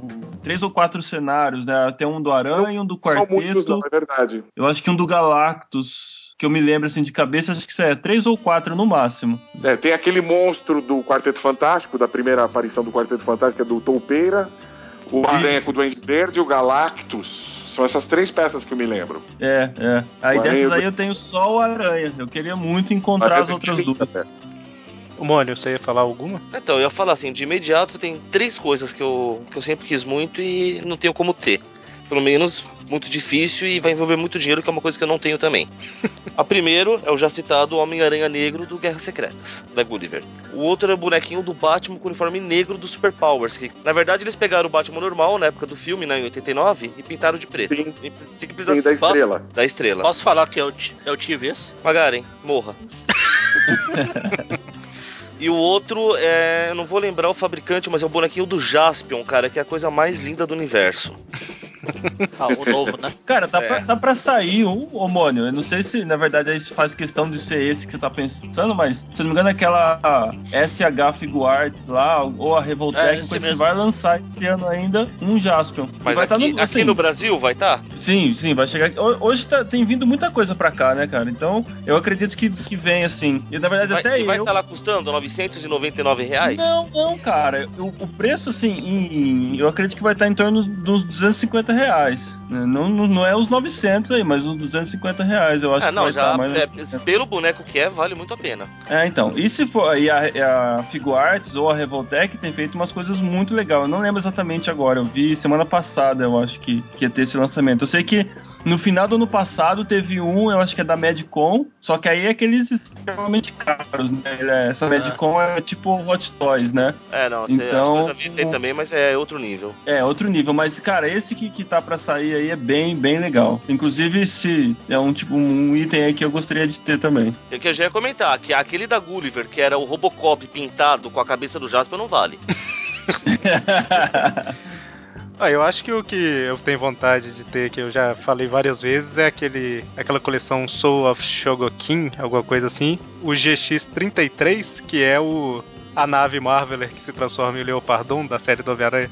Eu, eu preferi o Dylon, tá vendo? A Marveler, né, que ela se desdobra e transforma no Leopardon e tem dispara os pulsos, dispara o, o disco na testa e vem com um Homem-Aranha grande também e tal. Essa eu tinha vontade. Vem com o Aranha Móvel em dois tamanhos diferentes. Muito legal, só que só tem lá fora, meio caro. Pois é, né? Ô, Mônio, Oi. quando lançaram o DVD do Jaspion aqui, veio com um boneco muito bonito. Ah, esse também. Esse outro que é, que é top. Ah, aquele. esse, esse Mas tem, mas tem o seu valor histórico. Lá fora vocês pensam que já, ah, é uma porcaria, vai, vai lá fora, é um exclusivo. Pro, pro, pro colecionador lá fora, não importa tanto, às vezes, a qualidade da peça, mas o, o contexto que a peça está sendo envolvida, entendeu? Bem, É o que veio na, naquela lata, não é? Que você tá falando? Isso, É. isso. Os meus, a minha wishlist, é o que eu falo, é um pouco mais modesta. Mas as pe- tem, tem- tem algumas peças que são, a maioria vintage, coisa antiga que eu não consegui ainda, né? Com peças mais raras mesmo, tal, que são sonhos de consumo meu. Porque assim, antes, para o pessoal entender, eu, eu falo assim, eu sou de uma época que não existia Marvel nem DC, existiam super-heróis. Então não existia essa separação, né? Ah, isso aqui é Marvel, isso aqui é DC. Não. Pra mim, assim, Batman, Super-Homem, ah, Homem-Aranha, Zorro, o Tarzan, o He-Man, o Capitão América, o Ultraman, era tudo super-herói, entendeu? não tinha essa, essa coisa de separar, de não, esse é um universo, esse é outro universo, entendeu? Até porque na brincadeira da gente, no dia a dia, era o crossover universal, né? aham. Todo mundo interagia com todo mundo. você, você interagia as figuras que você tinha em mãos. Mas. é, eu falo assim, as figuras dos personagens Marvel e DC hoje principais, né, os primeiro escalão mesmo, eu posso dizer que eu tudo, os principais todos que eu gostaria de ter eu consegui, eu tenho, né? Então, assim, meus sonhos de consumo são figuras mais antigas, mais vintage e personagens mais clássicos, digamos assim. Então tem umas três peças que eu, que, eu, que eu gostaria de ter que eu ainda não consegui e que eu que realmente conto com a sorte um dia, quem sabe, né, num achado eu consiga. E não são peças tão antigas assim, né? Uma é, é o Tarzan, de uma linha, se não me falha a memória, da- o fabricante é da Playmates, é uma linha chamada Tarzan The Epic Adventures, né? Foi lançada lá fora. E você tem diversas variações do Tarzan over Rainbow, né? O Tarzan no espaço, o Tarzan. o Tarzan matador de dinossauros, né, e tudo mais. E tem uma figura específica que é o Tarzan The Hunter, que é o Tarzan regular, Tarzan clássico mesmo, uma action figure que eu gostaria de ter que eu ainda não consegui. Outra que eu, que eu gostaria de ter é uma figura também meio rarinha, é do personagem Cão, o Conquistador, né? Que, que a gente, quando era moleque na- nos quadrinhos, falava cool. Tá certo. Né? É o Cão, é a pronúncia correta. Personagem ah, do mesmo criador do, do, do Conan, o Bárbaro, né, que tinha suas HQs publicadas pela Marvel também. Uma peça de uma, de uma linha própria do personagem que foi lançada pela Toy Biz, também na década de 90, do, do Cão Conquistador. É... E outra peça que eu gostaria de ter é o Fantasma, o espírito que anda, do Lee Falk, da coleção derivada da série animada Defensores da Terra. Alguém lembra desse desenho animado? Eu Sim, adoro sim. esse desenho. Que tinha o Fantasma, o Mandrake. Exatamente, o Fantasma, o porque ele Mandrake, evocava a força dos 10 tigres Flash e Gordon. acima dos 7 ou 8. próprio, exatamente. Para o pessoal que leigo não sabe, esse desenho animado ele foi produzido pela Marvel. Para quem sob encomenda King Features, mas é produção da Marvel Animation na época. E saiu uma linha de figuras derivadas desse filme, desse- desse- dessa série animada, desse desenho animado, produzida por uma empresa chamada Galoob.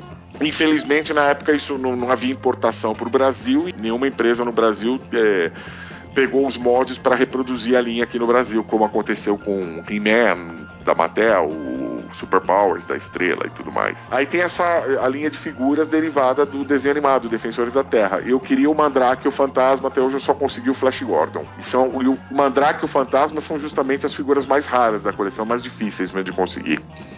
Eu gosto do Fantasma, apesar do filme horrível dele. Ah, eu não acho o filme horrível. Disque. Então, só, só uma errata rápida aqui, porque eu falei do, do Jasper ser da, da Gulliver era da Glaslit. Ah. Só isso. Aquelas É, eu, tenho, exatamente. eu tenho o Giban e mais recentemente, depois de velho, velho de idade, não de mental. Eu comprei umas- uns- uma caixa que tinha o Kamen Rider, o, o Spilvan e mais um dois lá que eu não lembro. Onde você acha essas coisas, cara? Eu achei na Liberdade. Eu preciso passear por lá, Que viu? legal, cara. Bom, eu sou, eu como sou geração mais velha, eu, eu tenho o Ultraman da Glaslit. Aí o Jirai, o Jirai. Pô, o Ultraman é legal, hein? Aliás, eu tenho uma coleção só da família Ultra, cara, que também é outro, outra paixão minha.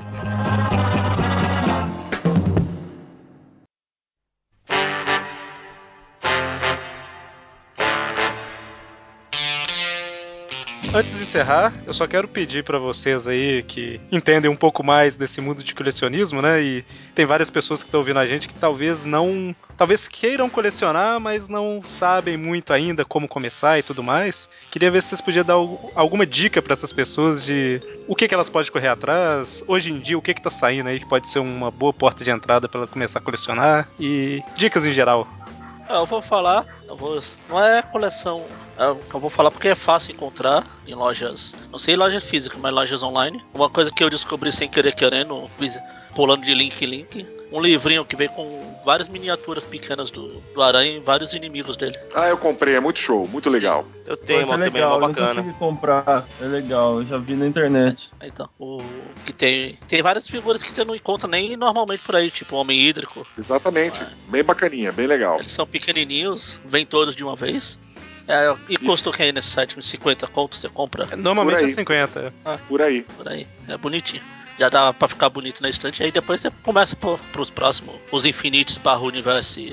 Esse é um Esse, aí é legal porque ele vem um cenário pra você montar atrás, né? Exatamente. Então, os infinitos barra universo também, também é um preço acessível, você acha vários por aí. Ó, a dica importante que eu dou é não tenha vergonha. Se alguém vem te encher o saco, mande a merda e continue com seus bonequinhos.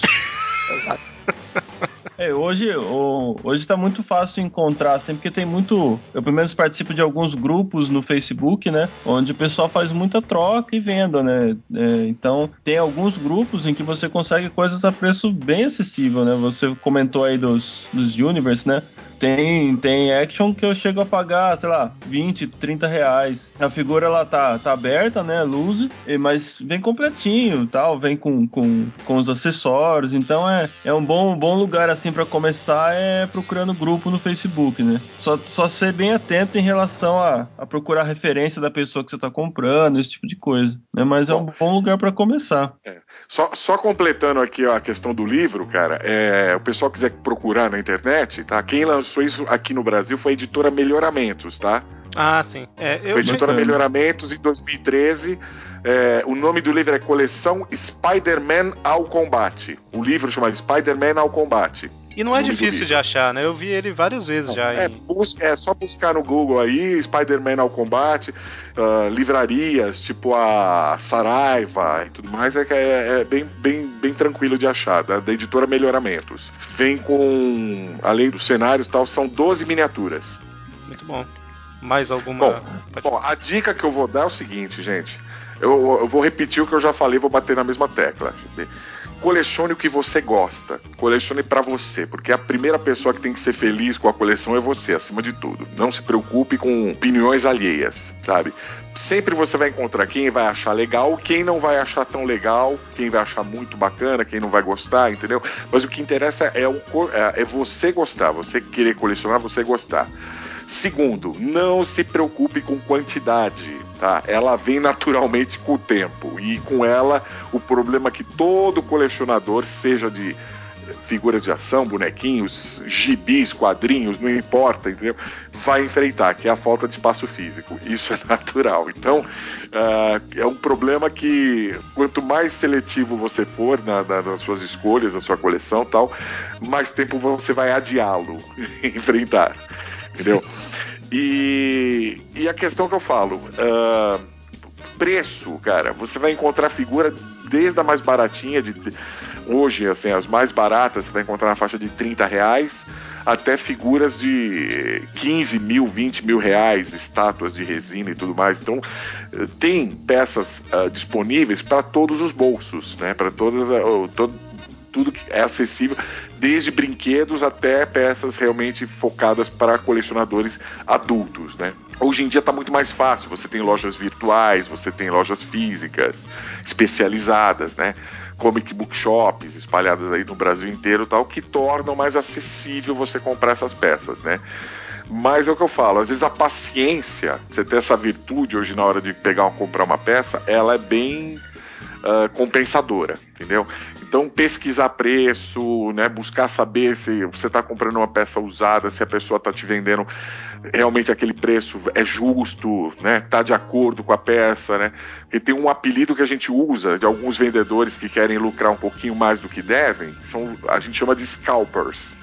Aqueles que querem arrancar o couro da gente. Né? Então, scalpers, você tem. Hoje em dia, o Mercado Livre é um local que, olha, prolifera scalper que nem barata lá.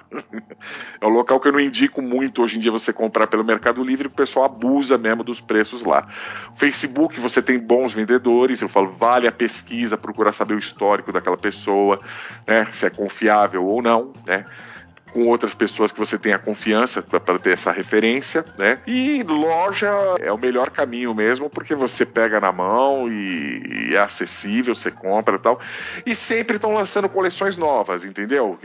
Olha, lançaram em 2012 a coleção de miniaturas da Eagle Moss, que eu faço que, que eu acho linda, tem tá fazendo um sucesso sem precedentes assim aqui no Brasil, muita é tá sendo a, a porta de entrada no colecionismo de figuras para muita gente gente, muita gente começou a colecionar figuras através dessa linha. Uh, mas você vê agora saiu pela Planeta de Agostinho o xadrez da Marvel também, que traz umas figuras mais, mais voltadas para o público infantil, né, com um, um mecanismo didático para ensinar a garotada a jogar xadrez, então são peças mais simples, mas é bom o pessoal ter ciência que vão ter uh, outras coleções, um xadrez também da Marvel, um xadrez do Batman também, que vai sair também pela, pela Eagle Moss, saiu lá fora, isso eventualmente no futuro deve chegar aqui. Então, assim, Uh, sempre vão ter lançamentos novos, entendeu? Então, às vezes vale a pena esperar. Poxa, eu queria a peça de tal personagem, entendeu? Essa tá muito cara, então vou, pô, vou esperar mais um pouco. Personagens do primeiro escalão, os personagens principais que eu falo, isso eles sempre vão ter, vão sempre estar tá lançando, né? E, isso aí e o que eu falo, é usar isso como um veículo de diversão, como uma coisa saudável, não como uma obrigação, entendeu? O colecionismo é uma coisa que agrega. Que eu falo, uma das coisas que mais me agregou o colecionismo na vida foram grandes amizades que o hobby me trouxe. Eu conheci pessoas maravilhosas, fiz grandes amigos e amigas através do colecionismo.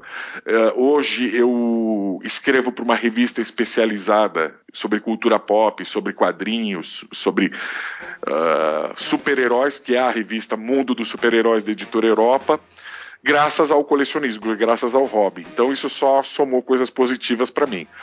Mas sabendo ver o lado positivo da coisa. Certo, é, eu... é isso aí. Muito bem, e eu queria agradecer a presença do Eder né, que aceitou participar com a gente aqui. A honra foi minha. E eu ia te pedir justamente para falar onde você é, é, contribui, né, participa. Hoje em dia você já citou o mundo dos super-heróis, né? É, eu escrevo a coluna Action Figures, que fala sobre bonequinhos, é. sobre action figures, sobre estátuas, enfim, sobre itens colecionáveis, sobre figuras e memorabilia. Na, o nome da sessão é Action Figures na revista Mundo dos do Super-Heróis da editora Europa. Isso qualquer banca no Brasil inteiro vocês vão encontrar. E eu tenho um blog chamado Sala de Justiça BR, o Sala de Justica tracinho br.com. O link tá no que post. eu dou dicas sobre colecionismo, sobre lançamentos, e, e, eu não tenho nenhum qualquer tipo de preconceito com relação a, a linhas. Então eu divulgo desde promocionais de uh, redes de fast food, cereais, coisas que eu acho bacana, ovinhos de chocolate, até hot toys, até estátuas, até colecionáveis de alto padrão. Então assim, tudo que eu acho que é bacana, que é interessante. O que eu priorizo é o que é acessível ao consumidor brasileiro, ao público brasileiro, ao colecionador brasileiro. Né? Às vezes é, eu acho interessante você colocar, olha, está uh, sendo lançada determinada peça no, no Japão ou nos Estados Unidos, ou uma peça exclusiva da San Diego Comic Con e tudo mais e tal, mas é uma coisa que não é acessível para todo colecionador brasileiro, né? Às vezes nem por uma questão financeira, às vezes o cara não, não tem, a, sabe, a manha, o acesso de chegar naquela peça. Então eu priorizo coisas que são acessíveis para todo mundo, aquilo que está na loja, aquilo que tem uma, um site que você pode comprar. Eu divulgo também eventos, encontros. Aqui em São Paulo você tem uh, eventos mensais regulares, né, onde o pessoal colecionador se encontra para trocar figurinhas, para expor suas coleções, expor suas artes, né, através de customizações, dioramas. Então eu acho bacana isso também, que promove uma interatividade. E aí eu fiz grandes amizades, conhecendo pessoas bem bacanas também. Então eu, tudo que é evento relacionado e tudo mais, a gente está divulgando lá no sala de justiça tracinho-br.com e na revista Mundo dos Super-Heróis e também nas palestras que eu faço por aí quando o pessoal me convida em eventos. Certo, muito bem. Então, muito obrigado pela participação de todos e nos vemos. Ah, esqueci, quase que eu esqueço. O Tweepcast é um podcast do site aracnofan.com.br, né? A gente publica ele todo, toda última sexta-feira do mês, mas na, nas outras semanas a gente tem os Tweep Views e Tweep Views Classic, que a gente fala de outras coisas lá, né? Então, é isso. Até mais e obrigado a todos. Abraço. Fechou, fechou moçada. Abraço. Desculpa, eu tava, brin eu tava brincando aqui.